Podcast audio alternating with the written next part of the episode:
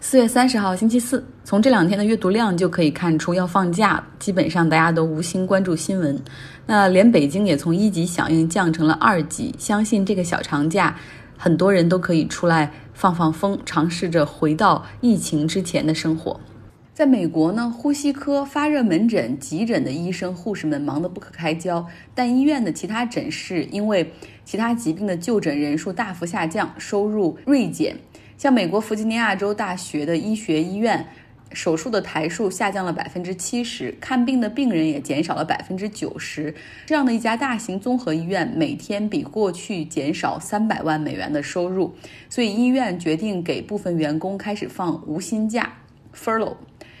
那加州的斯坦福医院决定集体降薪百分之二十，这也包括正在参与对抗 COVID-19 的医护人员。然后医院呢下放权力，让各科室根据工作量来允许医生和护士减少工作小时数。医院表示说，一旦疫情结束，就会恢复正常的薪资水平。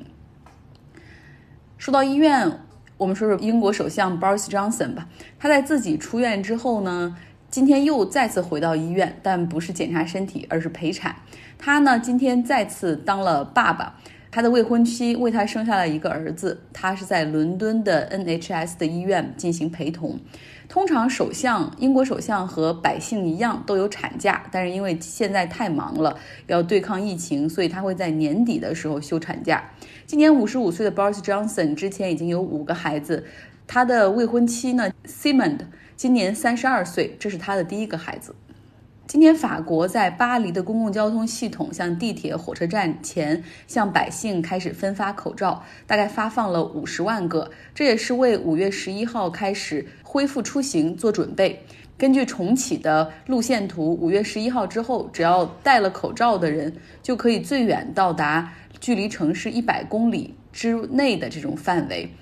另外呢，所有乘坐公共交通的人，包括地铁、公车、火车，都要戴口罩。这基本上是学习邻国德国的政策。但是法国表示，海滩不会在六月份之前进行开放。实际上呢，shut down 是政府最容易下达的指令，因为一刀切很容易。但是真正考验政策的是如何 reopen。疫情开始到现在，这英语世界出了好多新的流行词儿，比如说 self isolation 自我隔离。Social distancing，保持这种社交距离一米以上。Abundance of caution，谨慎啊，一定要谨慎行事。还有大家最不愿意听到的就是 community spread，就是社区内的传播。希望看到的是 flatten the curve。我们意识到这个病毒不会一下子就消失，对吧？但是只希望感染的人数可以不要陡然上升，这样给医院会加大很大的负担。如果这个上升的曲线可以变变得平滑一点的话，那么医院也有能力去应对。那现在最流行的词儿是 opening up，就是怎么样重启。美国今天公布了一季度的经济数据，GDP 是负的四点八。但是股票是继续上涨，三大股指的涨幅都在百分之二以上，纳斯达克还涨了百分之三点五。来讲一篇文章，你愿意为结束隔离而牺牲自己的隐私吗？这可能对生活在国内的小伙伴来说根本不是一个问题，但是对于欧美人来说，现在是他们考虑的事情。美国九幺幺事件发生之前，美国国家安全委员会的 Stuart Baker，他极力去推限制政府部门搜集情报的提案。因为冷战已经结束十多年了，是时候以公民权利和隐私为中心来限制情报部门的行为。但是九幺幺的事件发生之后，贝克认为，正是因为他所推动的限制情报部门的搜集和分析，导致国家出现安全隐患。之后呢，他转变立场，成为了一个国家安全至上的推动者。他说，大部分的美国人愿意为了国家安全而牺牲自己的隐私，因为监听和监视可以救命。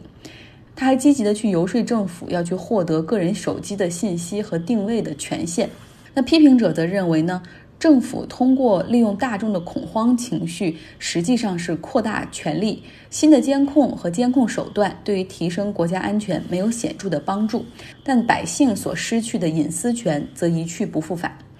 可以举个例子哈，比如说为了奥运会，特殊的安保需求，地铁开始实行地铁安检。但是奥运会结束之后，安检也再也没有撤掉，反倒会越来越严格。这就是一旦你交出权力和隐私，可能很少有政府会愿意再往后退一步哈，把那些东西和权利再还给你。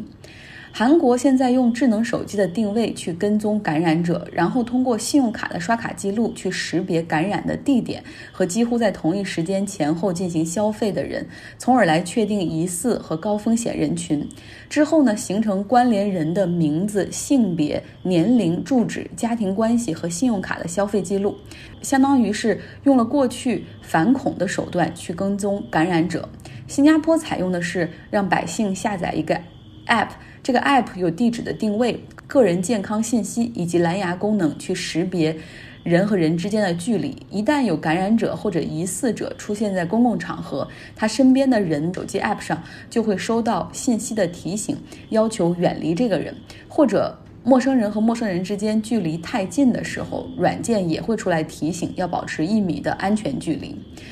Baker 也同样在游说美国政府去采用同样的办法，哈，类似于新加坡这种办法。他说，既然互联网的公司本来就已经在收集用户的位置信息了，只不过他们用的广告需求，那为什么政府不能拿过来应对疫情呢？与其相信互联网公司，难道百姓们会不信政府吗？互联网公司能够不用这些信息作恶，那政府也可以。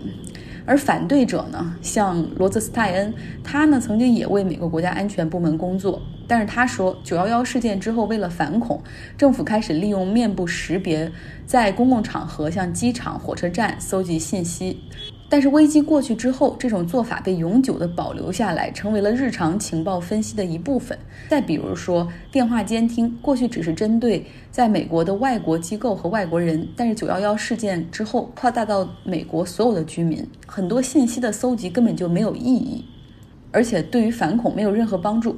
那现在像谷歌、Facebook 一些大公司，以及一些搞。GPS 位置定位、人脸识别的科技中小型的公司也在和美国政府合作，看如何能够利用技术更好的来帮助控制疫情。那还有一些摄像头的销售公司在游说政府，说希望能够采购一些摄像头，然后比如说红外探测的这种，同时他们已经可以识别出戴口罩的人脸。有一些公司想的是公共利益，而有一些公司想的是他们自己的商业利益。罗泽斯泰恩说，GPS 的数据无法精准到两米以内，而蓝牙会因为门和墙以及连接时间的误差而产生错误的信息。所以说，这些 App 最终提供的信息未必准确。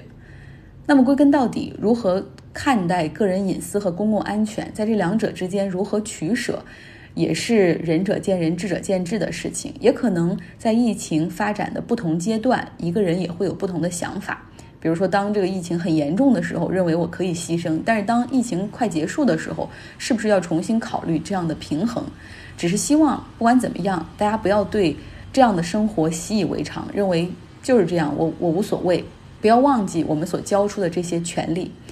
还有一点，像可以以我老家哈尔滨疫情的第二波为例哈，从国外回来的韩女士造成病毒的扩散，那迅速呢，官方因为有这个健康码，就掌握了一传九十八的信息，当然这很有效了这个健康码，但是很快就形成了一份 Word 文档，里面有这个密切接触的九十八个人的这种信息，包括姓名、性别、身份证号、电话号码、家庭住址，然后这样的一个 Word 文档就迅速在。好多人的这个微信群里在这样的发，其实肯定是执法部门有内部的人泄露了这样的信息。可能这样的执法部门的人员是出于好意，希望让让身处这些地区的居民们可以注意。但是他的行为本身是违法行为。可是呢，因为大家的注意力都在抗击疫情，没有人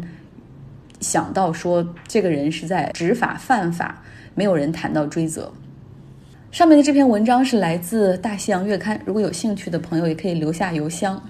大西洋月刊》是非常好的英语世界中的最受尊重的杂志之一。它创办于1857年，当时距离南北战争打响还有四年，是一群生活在。美国东部波士顿的进步人士，哈，他们也是当地的这种文学家的聚会沙龙上一起吃饭的时候，讨论美国政治、文化和社会，然后大家就决定说一起创办一本杂志吧。这些人有两个共同点：第一个，他们都是反奴隶制的；第二个就是他们都热衷写作。创始人中包括诗人朗费罗。教育家、作家爱默生、文学家罗威尔以及《汤姆叔叔小屋》的作者哈利耶特·比彻斯托夫人，他们决定把这个杂志的名字叫做《大西洋月刊》，希望以无畏的笔去书写人类的文明。他们定下了这本杂志不允许有党派立场的规定，允许供稿者 （contributor） 去真实的反映他们眼中的美国社会和美国人所想的事情。从1857年开始，这份杂志就从来没有间断出版，有大量的知名作家、学者为之供稿，比如说马克·吐温、海伦·凯勒、Walt Whitman、海明威、马丁·路德·金，甚至像肯尼迪、威尔逊、希尔多·罗斯福在担任总统之前，都曾经为这个杂志写稿。这个杂志的拥有者是非盈利机构爱默生基金会，现在呢，它的。控制人也是乔布斯的遗孀，乔布斯的遗孀也是说，这本杂志曾经引领时代，引领大众品味和兴趣，像灯塔一样照亮美国。他也希望《大西洋月刊》可以继续发挥这样的作用，更多的去关注社会的公平，起到发人深省的作用。《大西洋月刊》最新还有一篇文章哈，就是说美国早就已经是一个失败的国家了，只不过疫情让我们更清楚地认识到了。等长假过后，也会跟大家分享。祝各位小长假愉快！